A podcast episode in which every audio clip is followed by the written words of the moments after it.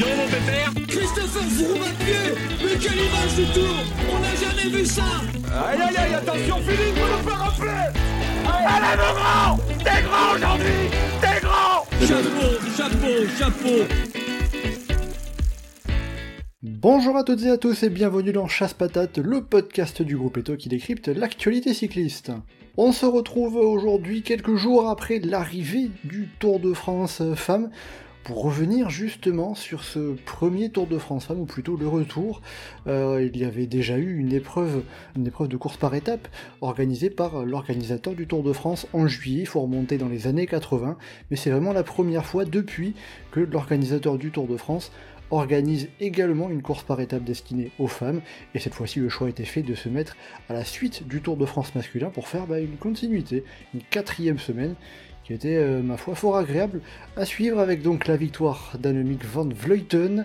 On va revenir bien évidemment sur cette euh, première édition, ce que l'on a pu en retenir, et la course, bien évidemment, avec deux de nos spécialistes euh, du cyclisme féminin en particulier sur le groupe Eto. on commence par Johan. Salut Johan Salut Mathieu. Et on est aussi avec Geoffrey. Salut Geoffrey. Salut Mathieu. Et eh bien voilà, vous savez tout. Attention, les parachasse patates, c'est parti.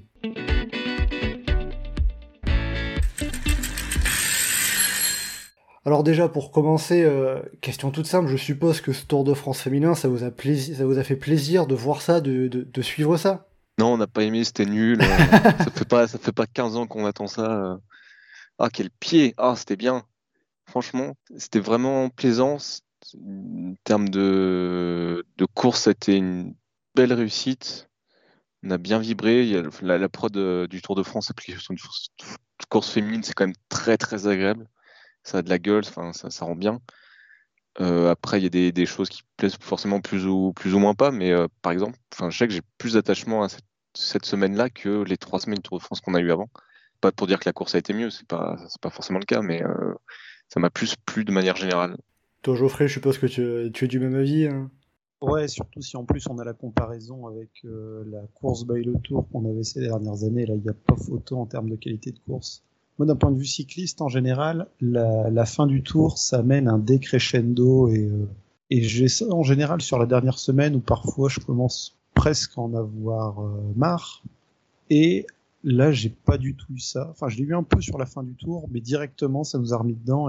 Et, cette quatrième semaine qu'on a avec le tour féminin, c'est c'est vraiment mieux que si on avait eu la course en même temps que la course masculine, parce que euh, la course féminine, de fait, aurait été médiatiquement complètement éclipsée par, euh, par l'homologue masculine.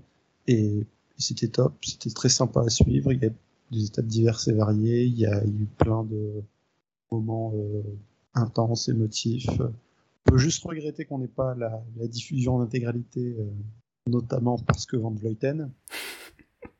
Oui, c'est vrai que sur l'étape de samedi, euh, sur l'étape sur l'étape qui arrivait au Markstein, bah, Van Vleuten a fait tout exploser avant qu'on ait la diffusion de télé.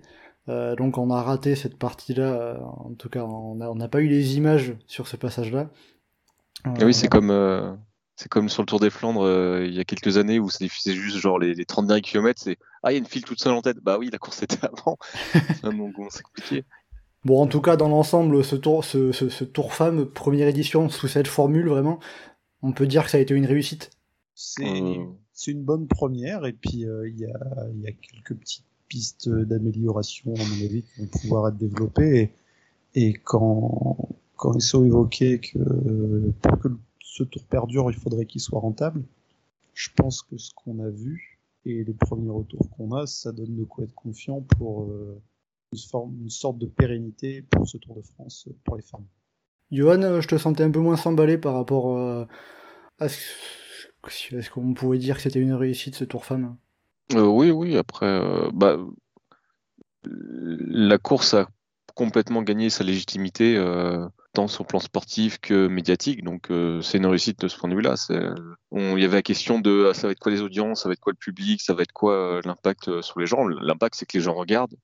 Oui, les audiences ont été excellentes. Hein. Les audiences sont excellentes, il y a du monde au bord des routes.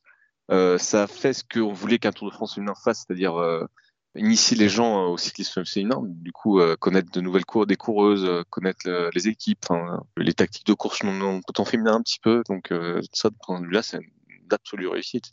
C'est vrai que pour revenir juste sur, le, sur les audiences, euh, alors c'était diffusé sur France 3, euh, comme euh, toutes les courses cyclistes sur France Télévisions, sauf le Tour de France, qui est partagé entre France 3 et France 2, et on est sur une moyenne de téléspectateurs de 2 millions de téléspectateurs, avec 26% de part d'audience. Pour comparer, il me semble que la, la, course by le Tour était à 1 million, 1 million 4 téléspectateurs sur l'ensemble du monde, alors que là, on est à 2 millions 1, ne serait-ce que sur la France, donc c'est déjà euh, un coup incroyable. Et aussi le fait que bah, avoir une formule qui soit vraiment dédiée pour les femmes à la suite, comme ça, et en, en bon après-midi, c'est un créneau qui est beaucoup plus, beaucoup plus approprié. Et si on place la comparaison aussi avec euh, des courses masculines qui sont déjà parfaitement installées, type Paris-Nice et le Critérium du Dauphiné, bon certes là c'est les vacances, donc ça aide à ce qu'il y ait un peu plus de monde dans la télé, mais la moyenne journalière pour un Paris-Nice ou un Critérium du Dauphiné, c'est euh, entre 800 000 et 1 million de téléspectateurs. Donc là, on était largement au-dessus. Encore plus pour le week-end final. Donc, euh, d'un point de vue médiatique, c'est certes pas au niveau du tour masculin, mais c'est largement au-dessus de ce que euh, le cyclisme en course par étape propose le reste de l'année. Bon ben voilà, raison de plus de, de on va dire un, bon point de plus en effet. Euh, après pour euh, parler de, de, de, la course un petit peu euh, concrètement, comment est-ce que vous avez trouvé ces huit jours de course avec votre œil de suiveur? Ça marchait bien, il y avait, ça a été assez varié, pas trop répétitif entre les étapes. J'ai regretté un petit peu qu'il n'y ait pas des baroudeuses qui aillent au bout, qui aillent chercher une étape au milieu de, tout ça, mais sinon on a eu des belles courses des choses qui se lancent de loin, pas tant de retournements de situation, mais quand même des, moments de course euh, intéressants. Notamment, je trouve la deuxième, troisième étape où c'était vraiment pas mal. Il y a des choses qui ont été plus ou moins gênantes au niveau des chutes. Il y a beaucoup de chutes. Ça a éliminé certaines coureuses qu'on aurait aimé voir dans le peloton. Notamment Marta Cavalli. Donc, enfin, justement, la question de Marta Cavalli, est où est-ce qu'elle aurait été en montagne? Est-ce qu'elle aurait pu accrocher Vollering Van Voten, je suis pas sûr, mais euh, euh, ça aurait changé un petit peu la course, un petit peu la dynamique de course. Donc euh, forcément, la FDJ aurait eu plus de cartes en main pour tenter des trucs. Après, c'est pas pas très grave. Je trouve que c'était assez satisfaisant aussi le côté les grandes stars vont gagner les vont se mettre en avant. Ça faisait un peu ah, il y a le moment Marianne Vos et puis il y a le moment cette grande star là et puis enfin on les a bien vus se mettre en valeur toutes l'une après l'autre donc ça a bien marché de ce côté-là. C'était assez réparti entre les équipes. C'est vrai que justement, toutes les étapes sont revenues à des, à des stars, des coureuses qui sont bien en vue sur, euh, sur l'ensemble des courses tout au long de la saison. Ça, ça aide aussi à lancer une grande course comme ça. Ah, c'est un plus médiatique. T'as la meilleure sprinteuse du monde qui gagne plusieurs sprints, t'as la meilleure, euh, t'as l'ambassadrice, disons, du cyclisme féminin qui porte le maillot jaune tout au long de la semaine qui gagne deux étapes. T'as la meilleure coureuse du monde actuellement qui domine la haute montagne et qui gagne le tour. Euh, en termes d'introduction au cyclisme féminin pour ceux qui ne, suivaient pas, euh, on pouvait difficilement faire mieux. Oui. Le public français, euh, de base, entre guillemets, sans, sans, vouloir être condescendant ou quoi que ce soit, peut peut-être regretter qu'il n'y ait pas une Française qui gagne quelque chose. Ça peut surprendre celui qui ne s'y connaît pas de voir que six étapes euh, sur huit ont été gagnées par des Néerlandaises, que les Néerlandaises finissent avec tous les maillots, que celles qui ont le maillot jaune du début à la fin, qu'elles font un et deux au général. Est-ce qu'il correspond pas tant que ça à la saison en plus, euh, les néerlandaises qui écrasent tout euh. Euh, Ouais, les italiennes n'ont pas ont pas été là pour rivaliser. Cavalli qui a été absente, enfin qui a été absente à cause de sa de la chute. Euh, Elisa Longoborghini un peu décevante, Elisa Balsamo aussi. Et c'est vrai que oui, par rapport aux néerlandaises avec les deux victoires de Lorena Vibus, la sprinteuse, les deux victoires de Marianne Vos l'ambassadrice euh, que tu comme tu l'as présenté un petit peu Johan et euh, les deux victoires d'étape d'Annemiek van Vleuten euh, pour finir et qui remporte le classement général c'est bon et en, aussi pour dire illustrer la domination de, de, des néerlandaises sur ce Tour de France il y a seulement deux coureuses qui ont porté deux coureuses non néerlandaises qui ont porté un maillot distinctif à savoir la belge Julie de Wilde et la suédoise Julia Borgström qui ont porté pendant quatre jours au total le maillot blanc donc euh, voilà, on a bien vu en effet les, les, coureuses, néerlandaises sur ce Tour de France. Après, c'est un, moitié circonstance de course, parce que par exemple, euh, c'est que les bordeuses néerlandaises ont été très costauds sur les premières étapes, mais après, au fur et à mesure de la semaine, euh, elles ont un peu disparu. quand il y avait bataille dans échappée, c'était plus tellement les néerlandaises qui faisaient, les, qui faisaient le truc. Après, elles ont continué à garder le maillot à poids, par exemple, sur leur capitale de départ. Mais euh, je trouve pas que, enfin, sur la semaine, ça n'a pas été que les Néerlandais. Après la stat fait un peu que ça ressort beaucoup comme ça, mais je trouve que ça n'a pas été aussi écrasant que ça de la part des Néerlandais. On a déjà eu beaucoup, beaucoup pire de la part des Pays-Bas en termes de domination. Euh, là, après, oui, forcément que ça truste un peu les maillots, ça truste un peu les, les victoires, mais c'est plus isolé qu'une domination très franche d'un pays, je trouve. Bon, après, c'est sûr qu'à partir du moment où euh, tu as la meilleure grimpeuse, Annemiek van Vleuten, la meilleure sprinteuse, Lorena Vibus, ça prend déjà pas mal de place, pas mal de cartes. Euh, mais voilà, dans, l'ensemble, euh, voilà, on a pu voir quand même, même en s'arrêtant pas aux néerlandaises, les étapes qui sont revenues à des, des coureurs très solides. On a vu aussi une des images qui faisait plaisir, c'est la victoire de Cécilie Ludwig à Épernay, avec la joie de vivre. Ça aussi, c'est une image, une coureuse qui qui aide à populariser le cyclisme féminin avec euh, sa façon de s'exprimer, de, de partager son émotion, sa joie, c'est, c'est, c'est extrêmement positif. Hein. Ah bah si tu compares ça au charisme de Vingegaard, oui c'est sûr que c'est pas pareil, hein, mais, euh, mais oui c'est sûr que le côté un peu chouette du cyclisme actuel, c'est aussi qu'il y a des, y a des filles qui sont très charismatiques, c'est pas des sportives un peu fermées à la longo ou euh, quelque chose comme ça, ou même Marine Vos qui en soi est pas quelqu'un de très très expansif, c'est quelqu'un qui a du charisme parce que enfin c'est la classe absolue quoi, mais c'est pas pour rien qu'elle est toujours un peu minorisée euh, dans sa place dans le cyclisme, c'est parce qu'elle est assez discrète sur ce qu'elle fait, sa manière d'être. Là, tu as des filles qui, éclatent à l'écran, tu les as en interview post-course, ça, a de la gueule. Euh, même côté français, une Marie Lenette, qui, euh, à chaque fois qu'elle est sur les plateaux, ça, ça, ça claque. C'est vraiment. Sur France Télé, parlait beaucoup de fraîcheur, c'est un peu. Bizarre comme terme, mais euh, c'est vraiment le côté. Euh, il y a du charisme qui est là et forcément ça aide aussi à, créer des personnages, créer des références et euh, intéresser les gens. Oui, ça dégage, elle, dégage quelque chose, en quelque sorte, c'est ça qu'on peut dire. Et, et, ça transparaît à l'écran avec, euh, comme tu l'as dit aussi, euh, Marie Lenette, on, avait pu la voir en interview. c'est dans ce sens-là où c'est rafraîchissant par rapport à ce qu'on avait un peu plus l'habitude de voir, des trucs un peu plus policiers, etc. Là, on est plus dans le naturel et ça fait aussi plaisir à voir. Euh, on va se concentrer, on va parler bien évidemment du classement général et de cette euh, victoire euh, d'Anomic van Vleuten euh, qui finit avec plus de 3 minutes d'avance, quasiment 4 minutes d'avance sur sa dauphine, Debbie Vollering. La troisième est Katarzyna Niewiadoma et à plus de 6 minutes 30. Bon, voir Annemiek van Vleuten en remporter ce Tour de France Femmes, c'était pas une surprise, on en avait parlé la semaine dernière. Par contre, est-ce que c'était peut-être une surprise de l'avoir gagné avec autant de marge, une avance euh, chronométrique aussi importante? Dans l'absolu, un peu, vu les circonstances de course, plus tellement euh, à partir du moment où elle démarre à plus de 70 bornes de l'arrivée et qu'elle met tout le monde KO, euh, comme elle l'a déjà fait plusieurs fois par le passé, on savait que ça allait être plus ou moins fini assez tôt. Il y a peut-être que et encore euh, sur ce qu'elle montrait sur la fin de carrière, elle était quand même sur un, sur un déclin. Il y aurait eu qu'une Anna van der Breggen éventuellement pour rivaliser et, prendre moins de deux minutes. Là, euh, une course qui est énormément sur l'endurance avec euh, des étapes relativement longues par rapport à ce que les coureuses connaissent tout le long de tout le reste de l'année. Pour donner une indication de comparaison avec ceux qui pourraient de pas être habitué aux longueurs kilométriques. C'est comme si on avait eu un Tour de France avec que des étapes de plus de 200 bornes ou presque, et une étape de 300 km au milieu. Oui, l'étape, de Saint-Dié-des-Vosges, euh, euh, de, euh, oui, de Saint-Dié-des-Vosges, oui. Saint-Dié-des-Vosges qui faisait 175 km, sachant que par exemple une Marianne Vos, une Marianne Vos, oui, n'avait jamais couru plus de 170 km. Bah, sachant que le règlement UCI interdit les étapes de plus de 160 km. En plus bon, on sait que le Tour Après, de France... t'as, as quand même des courses par étapes qui ont déjà fait des. Euh, moi, j'ai souvenir de Tour de Thuringe ou de, du Women's Tour qui enchaînait des étapes de 140 bornes euh, en 5, 6 jours, 7 jours. Euh. Ça, commence, ça commence à, agrandir petit à petit et euh, de fait, d'un point de vue physiologique, c'est pas sur l'endurance qu'il y a vraiment une différence nette entre côté masculin et féminin. Donc, il n'y a pas de raison qu'il y ait des étapes aussi courtes. De fait, c'est parce que les courses qui étaient organisées il y avait moins de moyens ou c'était parfois en ouverture des courses masculines, donc il fallait une réduction kilométrique. Probablement qu'avec le temps, euh, cette différence-là va s'atténuer, pardon. Bah, surtout encore plus avec le Tour de France masculin où on fait des étapes de plus en plus courtes.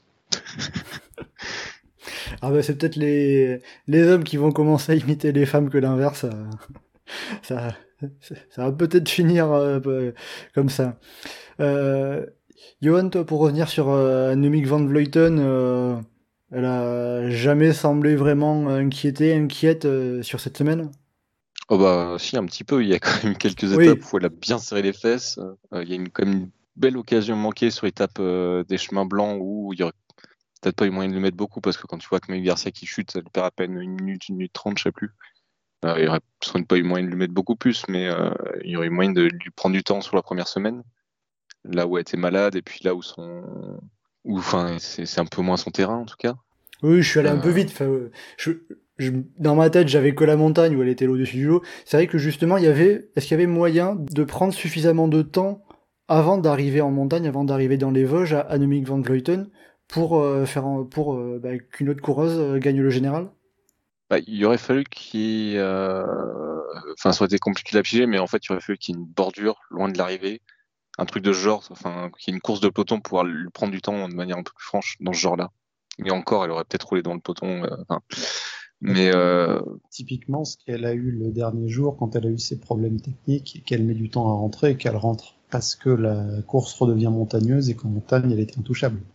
La même sur la plaine, euh, elle avait clairement pas l'équipe pour lutter. Oui, en plus pour le coup, ça, quand elle a eu ses problèmes mécaniques, les autres l'ont pas l'ont pas attendu sur le coup. Si, si, elle l'a entendu, mais euh, elles se sont, elles se sont fait sauter un peu le caisson après en, en essayant de la ramener. Ah non, je, je pensais à ses, ses, ses, adversaires. Hein. Ah, les adversaires, oui, oui, les bah oui, ils ont embrayé là. Mais c'est c'est un peu, euh, elles auraient dû embrayer plutôt euh, sur l'étape des chemins, il y avait un peu la même situation, ils ont pas embrayé, c'est un peu dommage quoi. Donc euh, que ça soit eh ben, notamment sur l'étape des, chemins blancs, mais aussi euh, euh, aussi par exemple alors l'étape de Provins, elle perd une quarantaine de secondes. Il y, a eu un peu des occasions manquées pour les adversaires de, de Van Vleuten? Il y a eu un petit peu après pas pas tant non plus. Les gens ont beaucoup, par exemple, les gens ont beaucoup râlé sur le fait qu'à Épernay c'est pas roulé pour pour lui remettre du temps, mais bon, elle aurait perdu 15 secondes de plus. C'est pas ça quoi, changer la course vu vu ce qui s'est passé le dernier week-end. De toute façon, euh, après, ça aurait été dommage si jamais Van Voten n'avait pas euh, été aussi. Enfin, si elle avait gagné de genre 15, 20, 30 secondes. Euh, oui, effectivement, clairement, on aurait, eu, aurait pu avoir des regrets pour cet adversaire. Là, il n'y a pas de regret à avoir. Elle était trois jambes au-dessus dans la montagne. De toute façon, il fallait réussir à la suivre. Personne n'a réussi à la suivre. Donc, à partir de là, oui, en quelque sorte, sa supériorité en montagne faisait que, bah, ne serait-ce que lui reprendre une minute, c'était déjà beaucoup avant la montagne. Là, il fallait en reprendre quasiment, quasiment 4 pour celle qui, a fini la plus proche. Donc c'était un petit peu compliqué. Euh, et après, sinon, euh, en montagne, euh, comment tu l'as trouvé, toi, Johan, Annemiek van Vleuten? Bah, Moi, je pensais pas qu'elle serait aussi forte. Parce que là, elle a rappelé la... ce qu'elle pouvait faire il y a quelques années, plutôt que ce qu'on avait vu ces derniers temps de sa part, où c'était quand même beaucoup plus proche de ses adversaires et où on aurait pu beaucoup plus envisager le fait qu'elle se fasse accrocher par les autres notamment comme euh, sur le dernier Tour d'Italie. Mais là, effectivement, on a retrouvé la, à son top niveau euh, ce qu'elle savait faire de mieux. Donc euh, à partir de ce moment-là, oui, moi je m'attendais pas forcément. Je pensais justement que ça allait être beaucoup plus proche. donc en soi, ça aurait été plus intéressant, enfin, qui soit un peu plus dense forcément, mais après c'est du coup elle a pu montrer sur la course la plus médiatisée, la course qui bien ce qu'elle, enfin, ça, enfin son sommet en quelque sorte sachant que euh, c'était plus serré au dernier Giro de ce que tu évoques, plus serré par rapport à Van Vleuten. C'est la deuxième qui a deux minutes, euh, les suivantes qui sont à 6. Oui, mais après c'est parce que ça craque. Enfin, il y a Longo Borghini qui perd énormément de temps sur l'étape de moyenne montagne où ça s'enterre, et t'as Mavic Garcia qui explose complètement sur la fin de semaine. Là, sur le, en face, t'aurais eu Nivadoma, euh... Longo Borghini qui était un peu plus solide. Euh... Sur le ring, ça serait pas explosé de la même manière, donc c'est pour ça que je le Giro, effectivement, elle s'est montrée moins écrasante dans certaines étapes de montagne, mais elle le gagne quand même avec deux minutes d'avance sur Cavalli. Et, peut-être que la perspective du tour qu'il y avait dans la foulée a fait qu'elle était un peu plus dans une forme de gestion. Pour. Euh, ouais, non, je sais, en le disant moi-même, je Bon, en tout cas, Nuik van Vleuten, on va dire, il n'y a pas pas grand chose à lui reprocher euh, sur, sur ce Tour de France et même en effet avant avec euh, avec la victoire sur le, sur le Tour d'Italie féminin, qui est une course qu'il a depuis un petit peu plus longtemps, mais il faut quand même le préciser, une course qui n'est pas organisée par RCS, l'organisateur du, Giro masculin. Celle qui finit deuxième, c'est donc euh, Demi Volering à 3 minutes 48. Un petit mot parce qu'elle a semblé un, peu entre deux chaises, la dernière à chaque fois à tenir la roue devant de Vleuten, mais aussi elle avait une grosse marche derrière elle à chaque fois en montagne. C'est ça, au final, du coup, on l'a assez peu vu remarquer par rapport à ce qu'elle peut être capable, mais elle a su aller chercher cette deuxième place. Le, elle a résisté énormément plus que les autres vers le Markstein. Il n'y avait pas photo de toute façon face à Van Vleuten, donc euh, cette stratégie plus passive presque lui permet d'avoir une deuxième place assurée et même, euh, le maillot à poids en étant placé devant euh, dans quelques côtes écoles en cours d'étape. Voilà, ça fait le, la petite récompense bonus pour avoir réussi à suivre un petit peu plus longtemps euh, Annemiek van Vleuten, ce, maillot à poids qu'elle gagne pour, euh, pour 4 euh, points devant la leader de la Movistar euh, au final. Donc, donc voilà, demi-volering. Euh, Johan, quelque chose à ajouter sur le, sur le bilan fait par Geoffrey?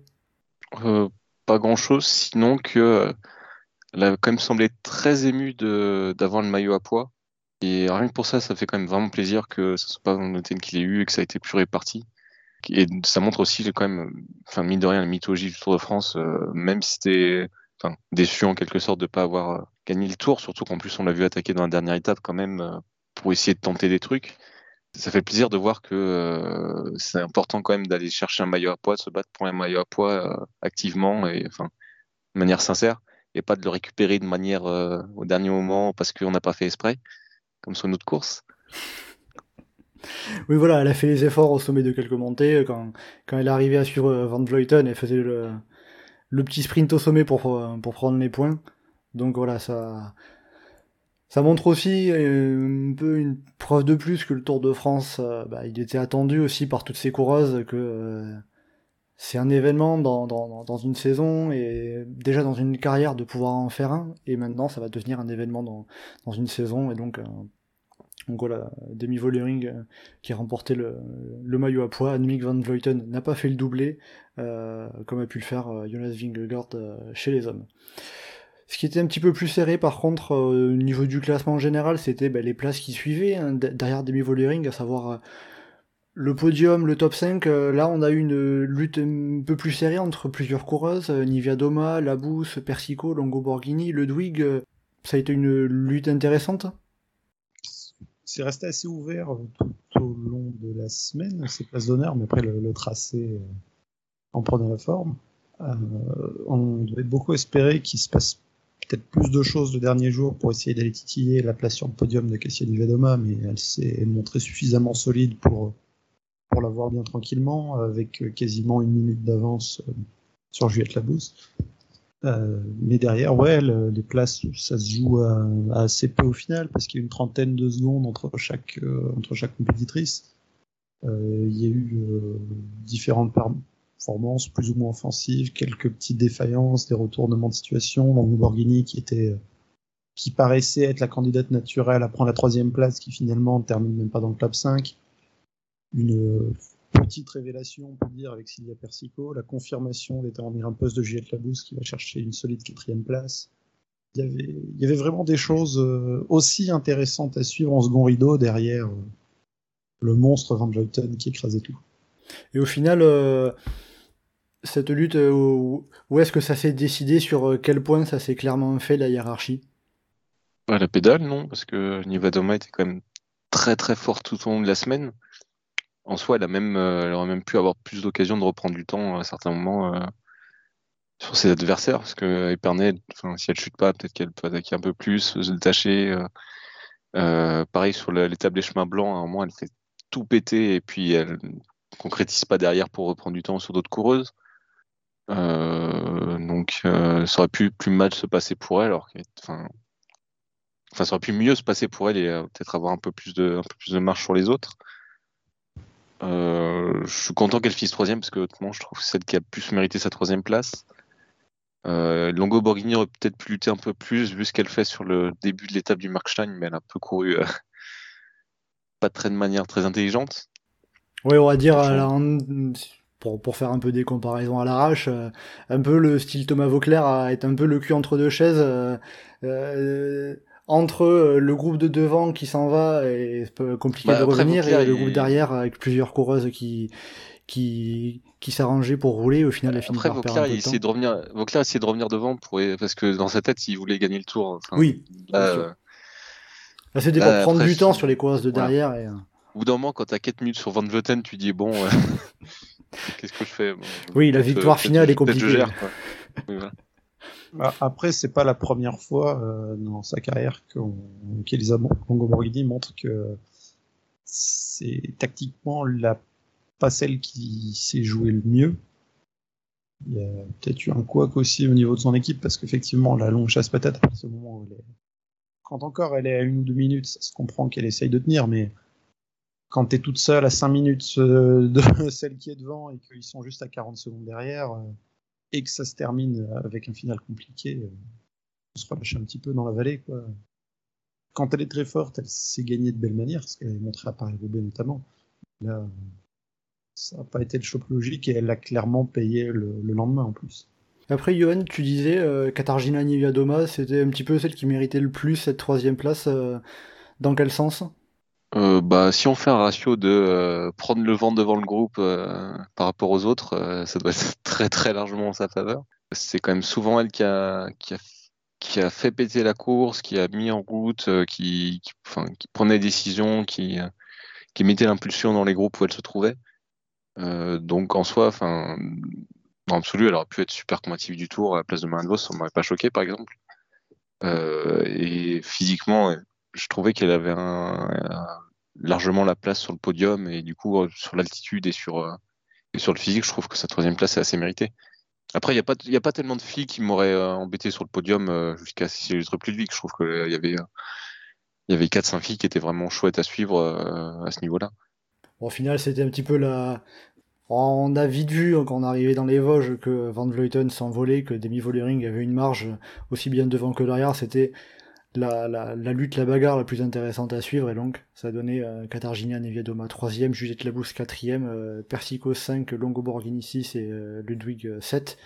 Euh, à présent, je vous propose de, bah, revenir faire le bilan euh, de ce Tour de France Femmes pour, nos coureuses françaises.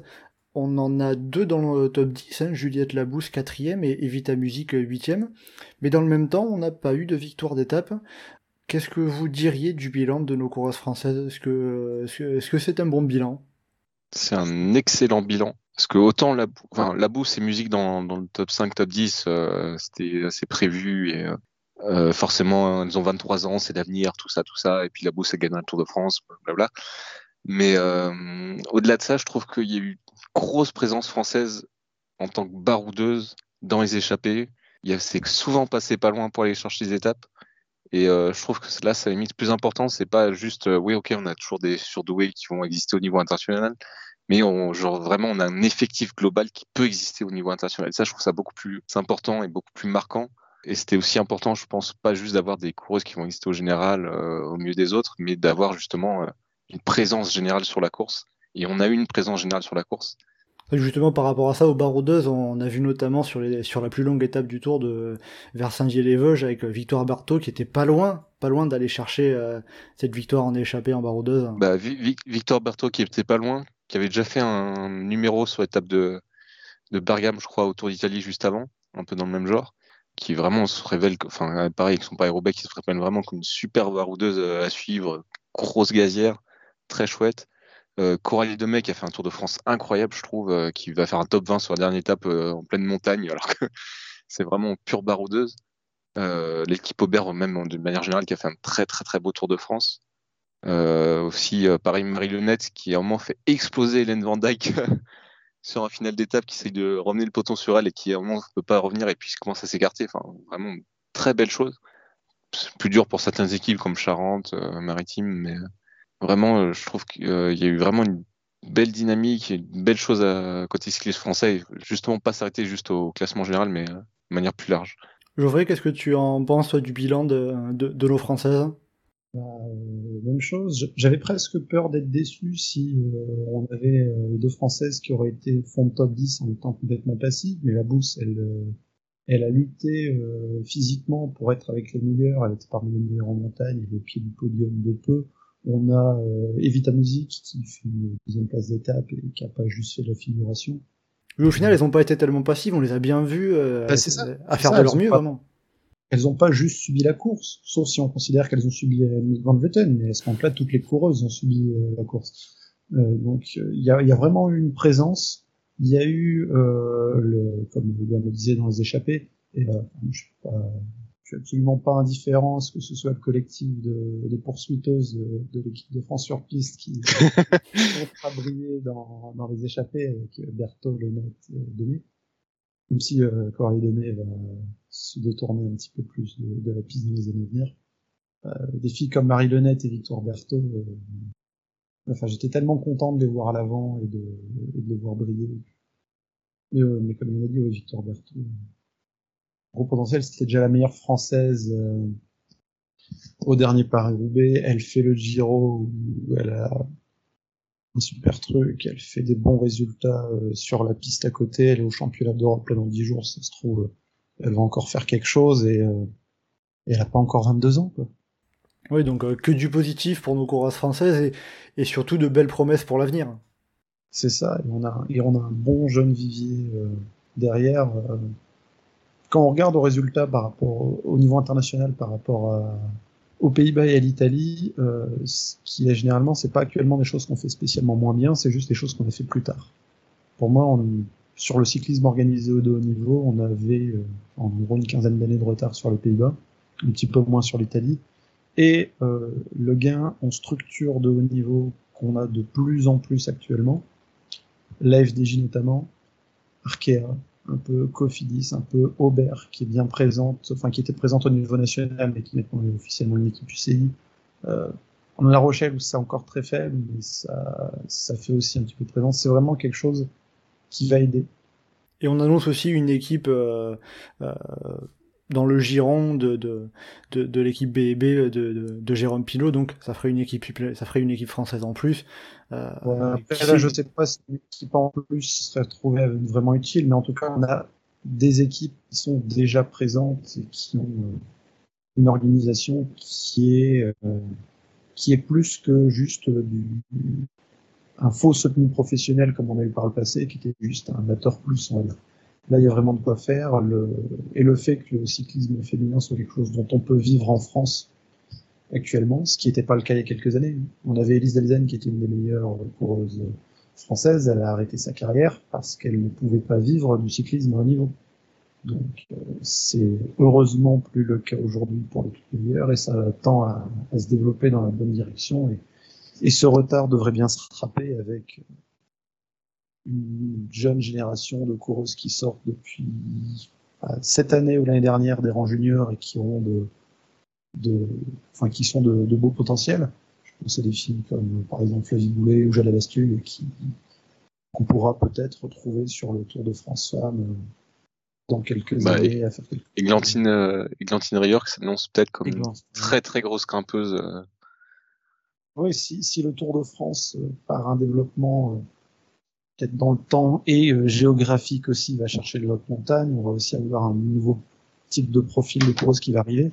Parce que de fait, la haute montagne, et j'entends haute montagne euh, avec du dénivelé et des successions de cols, parce qu'on a souvent des étapes difficiles au Giro, mais ça va rarement plus loin que la grosse course de côte.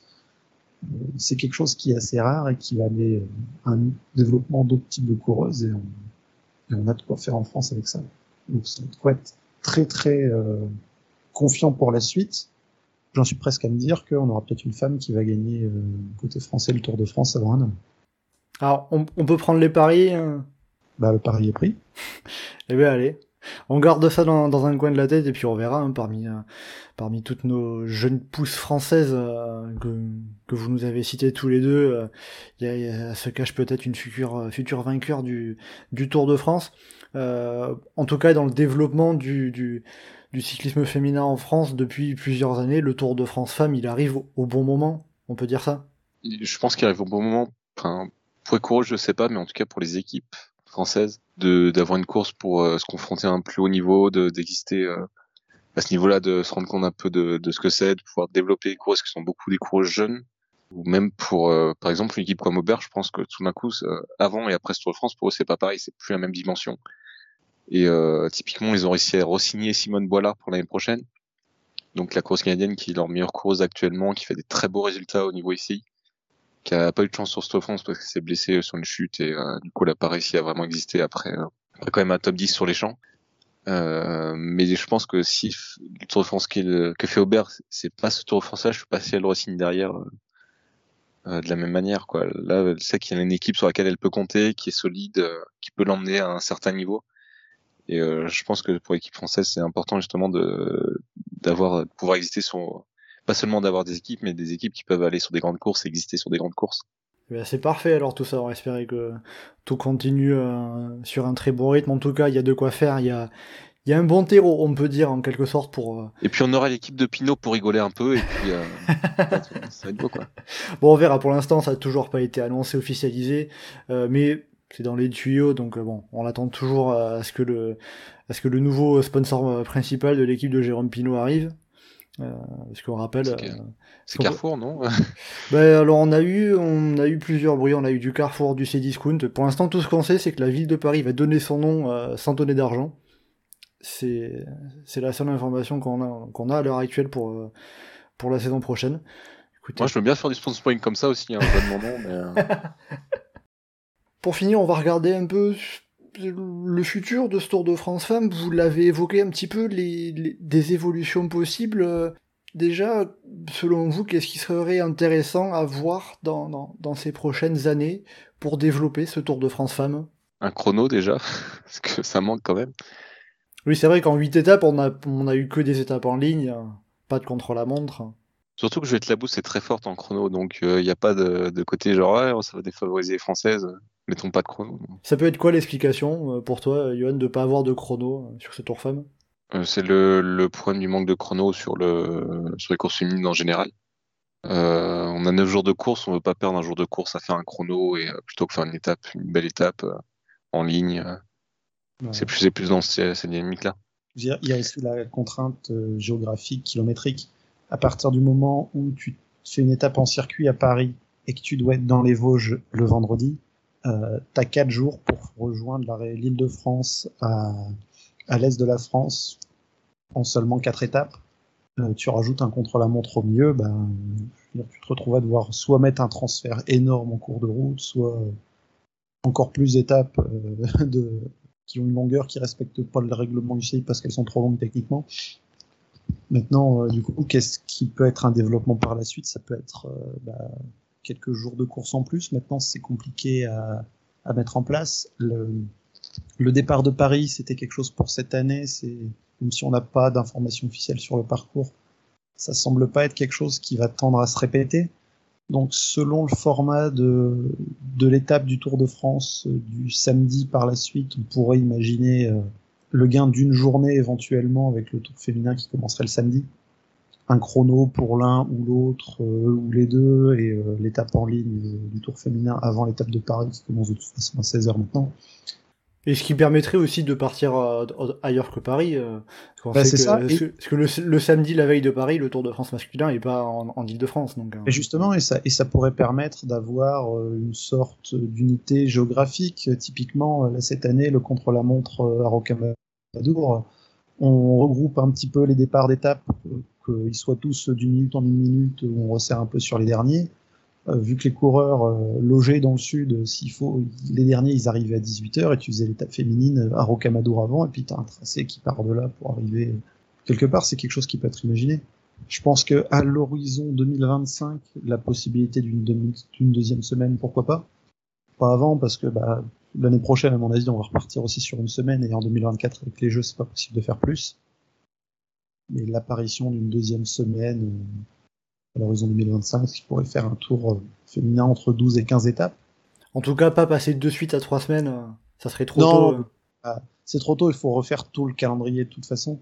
Et il y a aussi, pour le grand public, un attachement progressif à faire. Là, on va dire, le fan de cyclisme lambda, il a, une, il a une semaine de Tour de France en rab. Une fois que le Tour de France féminin sera installé et que ce sera plus ou moins acquis en tout cas ça semble prendre la direction que le Tour de France maintenant c'est 4 semaines, bah là on pourra passer peut-être à 4 semaines et demie ou à 5. Alors justement par rapport au parcours, les zones géographiques, euh, des bruits qu'on a pour l'instant pour le Tour 2023, il, serait plutôt dans le sud de la France. Il, finit, il finirait dans les Pyrénées et il passerait au moins par Rodez, puisque le maire de Rodez euh, l'a annoncé sur, euh, sur France Bleu. Donc, ouais, donc 100%, 100 il y a une arrivée amende, hein, ça passe par là. Ah, c'est possible, mais du coup, ça permettrait de voir, euh, bah, de voir autre chose et pourquoi pas d'aller voir des cols pyrénéens. Au-delà de ça, il y a la folle rumeur, mais c'est l'objectif de Christian Prudhomme depuis qu'il est à la tête du Tour de retrouver le Puy de Dôme sur le Tour de France. La date du 12 juillet 2024 sont presque toutes choisies pour pour ça. Donc, un est-ce qu'il y aura un test qui va être fait sous le Gironda SO Et ce test, ça pourrait être une étape euh, en 2023, peut-être sur le Dauphiné, peut-être sur le Tour féminin, on verra. Mais, euh, mais de la haute montagne, c'est quelque chose qui pourrait être amené. Et, et tant que ça reste une semaine, de toute façon, il faudra varier euh, les lieux. Et quitte à... Dire, je vois pas un Tour de France féminin se passer de la montagne, donc euh, là c'était les Vosges, l'année prochaine ça peut être les Pyrénées, peut-être que celle d'après ce sera les Alpes. C'est sûr que de toute façon, euh, si jamais le Tour de France Femmes part tout le jour de Paris, ça va... c'est compliqué d'aller forcément très loin en une semaine.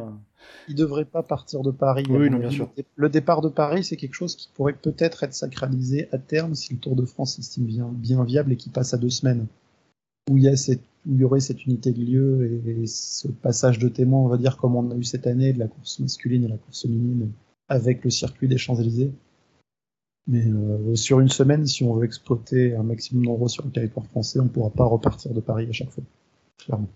En quelque sorte, euh, pour vous, ce qui manque euh, sur le point de vue course, c'est de la haute montagne, du chrono. Est-ce que le, est-ce qu'un point aussi qui pourrait être intéressant, ça serait d'avoir plus de coureuses par équipe, parce que là, on était sur des équipes de 6 coureuses. À l'avenir, est-ce que ce, ce, ce nombre de concurrentes par équipe pourrait être augmenté? Ça fait écho à ce que Johan disait tout à l'heure, mais si on met 7 coureuses par équipe, on met moins d'équipes. Le problème, c'est que si tu enlèves les équipes les plus faibles qui au, au départ, tu faisais sauter quelques équipes françaises. Clairement, le, le 6 coureuses par équipe pour avoir 24 équipes, c'est pour avoir euh, toutes les équipes UCI françaises au départ. D'accord. Euh, moins de coureuses par équipe, ça fait en général une course un peu plus débridée, c'est pas c'est pas plus mal. Hein. Euh, moins Tour de France où il y aurait eu que 7 coureurs par équipe et euh, et t'en profites pour rajouter une OX et puis euh, une autre équipe à côté, euh, ça m'aurait pas déplu non plus. Après pour finir, euh, on a eu, on a vu une petite innovation qui changeait un petit peu dans la retransmission de télé, dans la production de ce Tour de France. C'était, on a pu découvrir, entendre les consignes données par les directeurs sportifs aux coureuses, des petites retransmissions radio qui apparaissaient comme ça mm. de temps à autre à l'écran. Est-ce que vous trouvez que c'était une bonne chose de, de, de voir ça, d'entendre ces consignes? C'était, euh, on, a, pu constater à quel point un directeur sportif ne sert pas à grand chose. Parce qu'à chaque fois, c'était pour dire des banalités euh, du style euh, Ah oui, c'est bien, alors prenez bien vos relais ou faites-en pas trop. Ou, Est-ce que c'est pas justement la limite aussi de, de, de finalement ne pas pouvoir donner toutes les clés stratégiques, toutes les indications tactiques des équipes hein? Bah, Après, je pense que c'est cool et ça, ça fait vivre la course, ça fait un un outil en plus pour faire vivre la course. Euh, je sais pas trop à quel point c'était sélectionné ou pas, euh, ce qui, enfin, sélectionner vraiment ce qu'ils allaient, ce qu'ils allaient utiliser à la réalisation, mais euh, je trouve que dans l'absolu, tu peux aussi te restreindre à, faire un petit décalé et pas forcément sortir des infos euh, trop importantes. De toute façon, les, les, directeurs sportifs ont été sur dans leur voiture, donc tu vois plus de choses avec la télé que parce qu'un directeur sportif va dire quelque chose dans une radio c'est pas dans un final de course où tout d'un coup tu peux arriver une info super importante ou un coup tactique à, faire. Euh, et au pire, si vraiment tu absolu, si on mettait des axes libres, tu peux toujours euh, coder le truc et puis dire on lance le plan B, machin, à ce moment-là. Et enfin, savent pas forcément ce que c'est. Mm-hmm. Euh, je trouve que c'était bien, ça faisait partie justement des choses du côté, ça change un peu, la, la, course est plus ouverte au public, un peu moins restreinte, un peu moins fermée. justement, ça allait dans ce côté-là aussi. Donc c'était plutôt bien. Geoffrey, t'as as trouvé ça intéressant dans l'ouverture euh, un bah, peu? Vu ce qui était dit, pas spécialement. Euh, j'ai l'impression que ça filtrait clairement sur ce qui était dit, parce que les informations qu'on a eues, elles... enfin, ça faisait du remplissage télégénique de l'après-midi à des moments de course où il se passait rien. Parce que dans l'absolu, les moments les plus intéressants, euh, c'est les moments où il y a de la course qui est animée, où les directeurs sportifs pourraient avoir des choses très utiles à dire, mais comme c'est les moments où la course serait animée, c'est les moments où on n'aurait pas besoin d'ajouter ces choses-là pour remplir et rajouter de la surinformation à l'écran. Donc c'est un peu gadget pour toi? Ouais, ouais, c'est. Mais c'est un gadget au moins qui apporte quelque chose, parce qu'il y a parfois des incrustations euh, numériques, je pense notamment à ce qu'on a sur le Giro, où, euh, où, ça balance des chiffres dans tous les sens sans que ça ait aucun intérêt. Oui, c'est vrai que les coups de euh, tel quoi dans la red zone depuis 1% depuis le départ de l'étape. Ça. Tel coureur est à telle pulsation par minute, alors qu'il est capable d'arriver au temps. En vrai, t'es gentil, mais on est en troisième semaine, donc le gars, il saura pas monter à son maximum, quoi. Oui, non, voilà, ça avait déjà un peu plus d'intérêt ce qu'on a pu voir. Avec les, les on avait ça quand France Télé mettait les. Si on continue de rouler à ce rythme-là, alors l'échappée est repris à tel kilomètre heure. Oh là là, l'échappée avance à 30 km heure, mais le peloton est à 70. Ouais, mais le peloton est dans une descente. Tous ces machins-là, ça sert absolument à rien et c'est du remplissage pour faire du remplissage parce qu'on a un moment de course qui est plus ou moins plat. Au moins là, on avait un, un ajout qui avait un petit intérêt. Maintenant, pour moi, c'est pas plus que du remplissage télégénique. Mais... Donc euh, ça peut être intéressant à donc donc ça peut être intéressant à voir sur euh, sur les courses masculines ou ça va, ça va pas changer la face du monde? Non, ça va pas changer la face du monde. C'est clairement un petit plus pour le téléspectateur, mais sinon ça fait rien de plus. Euh, si les directeurs sportifs voulaient savoir ce qui se passe dans les autres, c'est ce qui se faisait au début des années 2000, mais ça a été interdit depuis. C'est les directeurs sportifs qui qui pirataient les les radios des autres euh, directeurs sportifs pour savoir ce qui se disait. Donc bon. C'est un peu plus direct. Bah, c'est ça, mais ça apporte pas énormément. Mais un petit plus sympa pour remplir, euh, pour remplir l'étape quand on est dans le schéma de course où, euh, voilà, quoi, il y a l'échappée qui est devant, il y a le peloton qui est derrière et le rythme va pas changer encore pour la prochaine demi-heure, donc c'est toujours un petit truc qui est bien. Eh ben, très bien, parfait. Euh, bah, Johan Geoffrey, euh, merci beaucoup à vous deux. On a fait le, le tour un petit peu de, de, de ce Tour de France euh, femmes. Euh, voilà, alors euh, par rapport au dernier chasse-patate qu'on a fait, on est revenu à un format plus, plus classique. On déborde plus sur les 2 heures, 3 heures, comme on pouvait le faire quand on était en live. Mais en tout cas, on a bien. alors qu'on aurait pu. Allez, on part pour un quiz maintenant. C'est toi qui vas gagner encore, zut. Mais bon, en tout cas, il y avait euh, pas mal de choses à dire et, euh, comme tu l'as dit, Johan, on aurait, encore plein de choses à dire parce que ce Tour de France a été extrêmement intéressant, extrêmement plaisant à suivre euh, dans, toute sa globalité. Et bien évidemment, on a hâte de, bah, pouvoir voir la deuxième édition l'an prochain, de, voir comment ça va se faire. Est-ce qu'on aura une Française sur le podium on, on, verra. Il y, a, il y a plein de choses, plein de belles promesses à l'avenir, en tout cas avec ce Tour de France féminin. Euh, voilà, pour le prochain podcast, en tout cas chasse patate, on devrait se retrouver pour notre part euh, probablement avant la Vuelta. On vous tiendra au courant, euh, bien évidemment. Johan Geoffrey, merci beaucoup d'avoir été en ma compagnie pour ce podcast destiné au Tour de France Femmes, pour avoir apporté vo votre votre décryptage, votre analyse sur cette course. Et donc euh, d'ici la Vuelta, eh bien, euh, pour le prochain podcast Chasse Patate, euh, vous pouvez bien évidemment nous retrouver sur le site et le forum du groupe Eto, legroupeeto.fr, ainsi que sur nos différents réseaux sociaux, Twitter, Facebook et Instagram. N'hésitez pas à commenter, liker et partager ce podcast. Merci beaucoup et à bientôt dans Chasse Patate